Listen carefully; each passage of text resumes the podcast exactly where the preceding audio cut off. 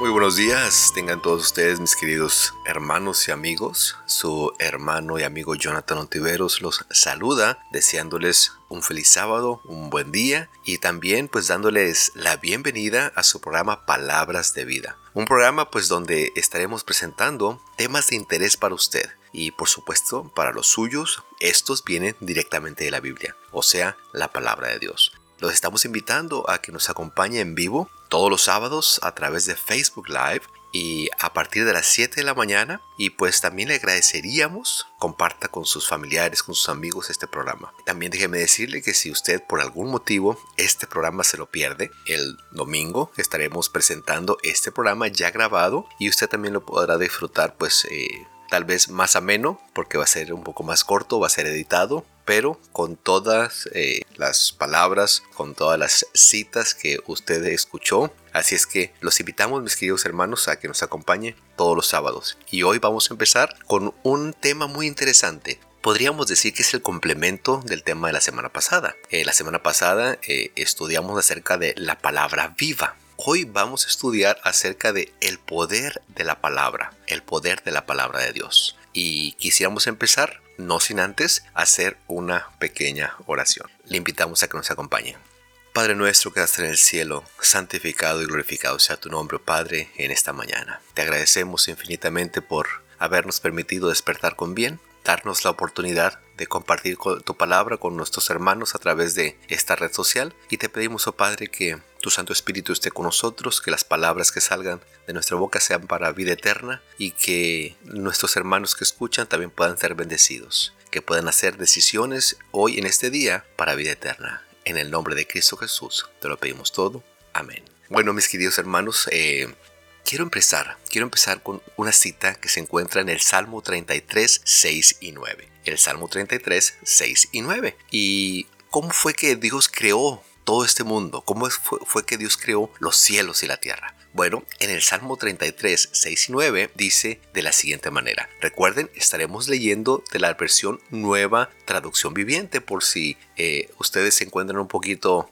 diferente a las versiones de ustedes. Dice eh, el Salmo 33, 6 y 9. El Señor tan solo habló y los cielos fueron creados. Sopló la palabra y nacieron todas las estrellas. Pues cuando habló, el mundo comenzó a existir. Apareció por orden del Señor. Esto es muy importante, mis queridos hermanos, porque nos da a entender que solamente con el Señor hablar, como lo dice la palabra de Dios al principio, las cosas aparecen, las cosas suceden. Entonces, ese poder que tiene Dios, también muchas veces nosotros como que dudamos de Él, pero la palabra, su palabra, nos dice que tan solo Él habló y los cielos fueron creados. Él sopló la palabra y nacieron todas las estrellas, pues cuando habló el mundo comenzó a existir, apareció por orden del Señor. Y esto es algo que tristemente ignoramos. Tristemente ignoramos y nos, nos olvidamos quién es nuestro Creador, nos olvidamos quién es nuestro Dios y por ende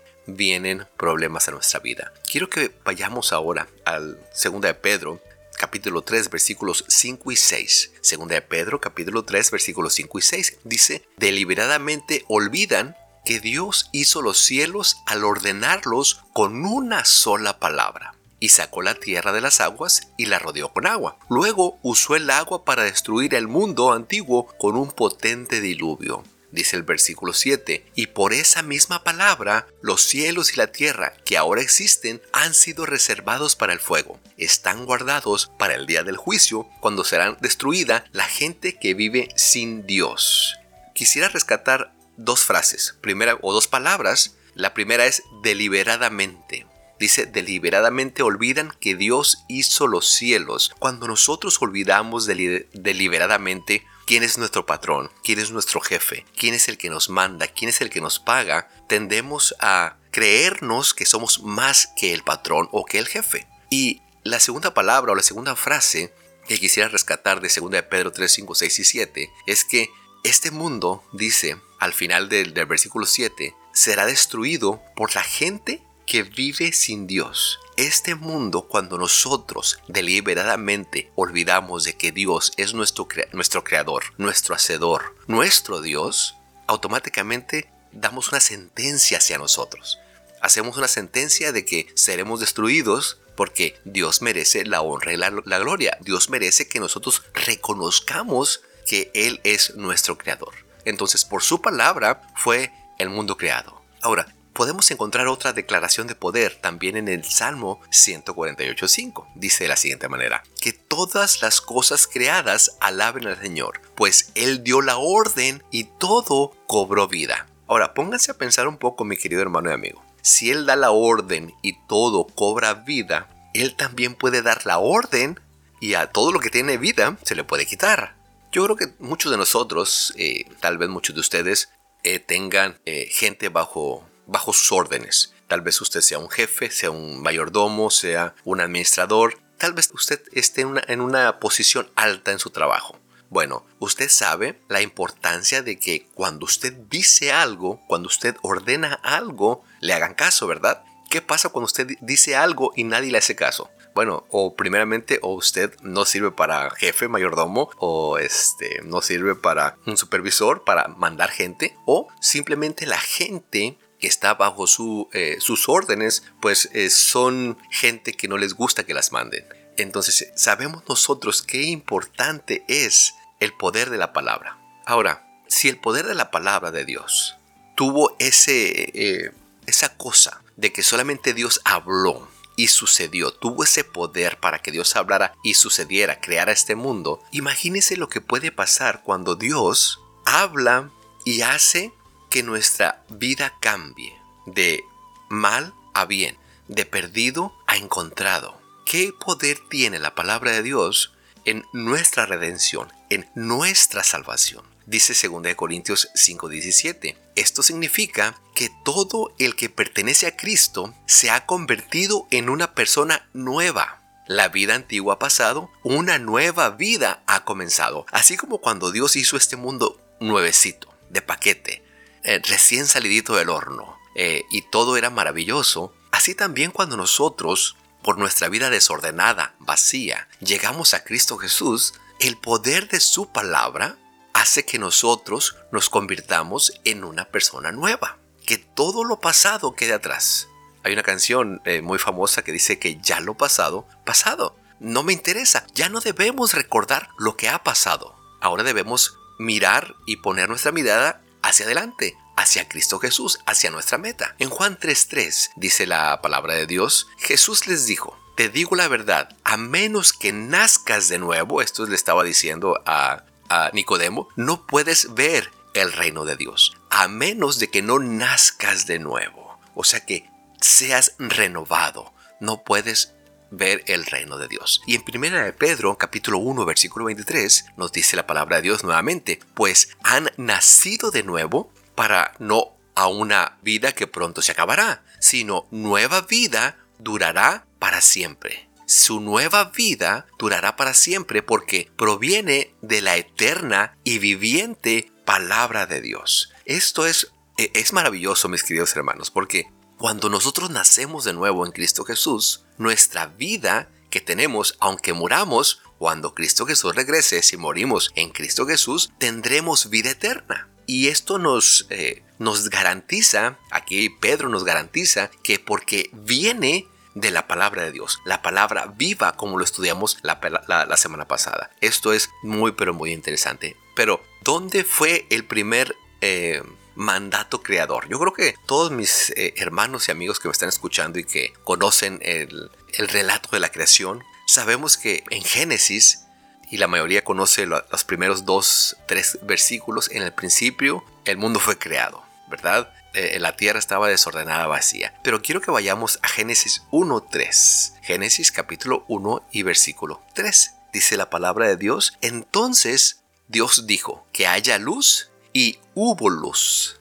Entonces Dios dijo, eh, fue cuestión de que Él dijera nada más para que las cosas sucedieran, para que las cosas aparecieran.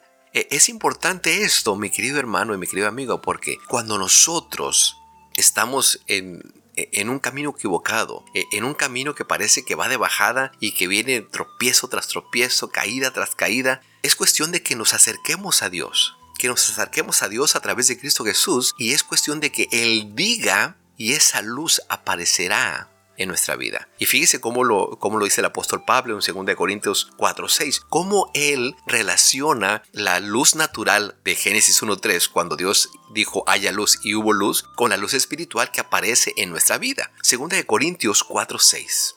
Pues Dios, quien dijo que haya luz en la oscuridad, haciendo relación a Génesis 1.3, hizo que esta luz brille en nuestro corazón para que podamos conocer la gloria de Dios que se ve en el rostro de Jesucristo. ¿Te das cuenta? Cuando nosotros damos ese paso de fe, cuando nosotros queremos una vida mejor, una vida sin dolor, una vida sin llanto, una vida sin enfermedades, que vendrá cuando Cristo Jesús regrese por segunda vez, dice aquí el apóstol uh, Pablo que así como cuando Dios dijo haya luz en la oscuridad, esa misma luz que brilló en la oscuridad va a brillar en nuestro corazón y podremos ver las cosas maravillosas que Dios tiene para nosotros. ¿Cuántos dicen amén en esta mañana, hermanos? Bueno, continuemos entonces. Eh, nuestro mayor ejemplo, por supuesto, Cristo Jesús, Él era maravilloso. Cuando la gente lo escuchaba hablar, se maravillaban de lo que él decía, de lo que él enseñaba. ¿Quieren ver un ejemplo? Bueno, vamos a ir a Lucas 4.32. Lucas 4.32 nos dice de la siguiente manera. Allí también la gente quedó asombrada de sus enseñanzas, porque hablaba con autoridad.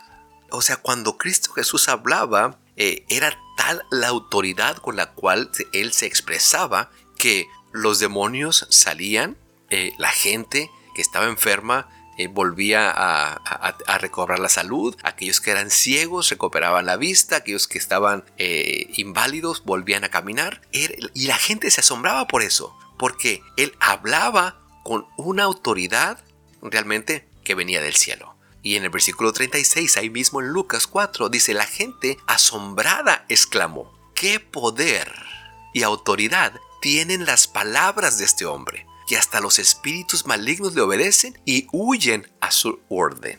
Imagínense, mi querido hermano y amigo, que nosotros tuviéramos ese poder y esa autoridad.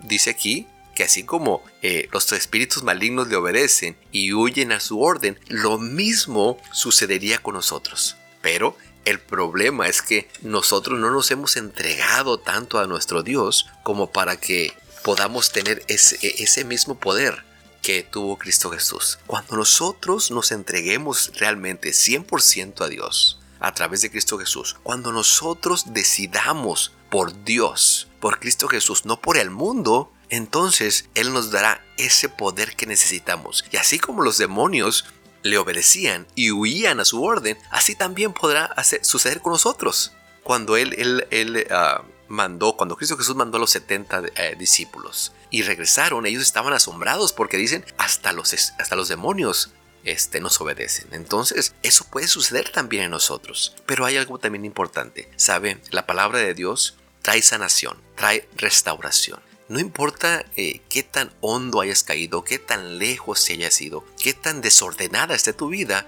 su palabra es tan poderosa que puede ordenar cada cosa que está desordenada en tu vida. Y Él, como nos conoce muy bien, Él sabe dónde va cada una de las cosas. Vamos a ir al Salmo 107.20. Salmo 107.20. Ya estamos para, para terminar. Dice en el Salmo 107.20. Envió su palabra y los sanó. Los arrebató de las puertas de la muerte. Eh, qué interesante, ¿verdad? Cuando nosotros estemos en el valle de la sombra y de la muerte, si nosotros recurrimos a Dios y pedimos a través de Cristo Jesús, Él dice que enviará la palabra y nos sanará, nos rescatará de las puertas de la muerte. Pero nos va a rescatar de las puertas de la muerte no para seguir en nuestros caminos chuecos, sino para ponernos en un camino recto que nos lleve a la vida eterna.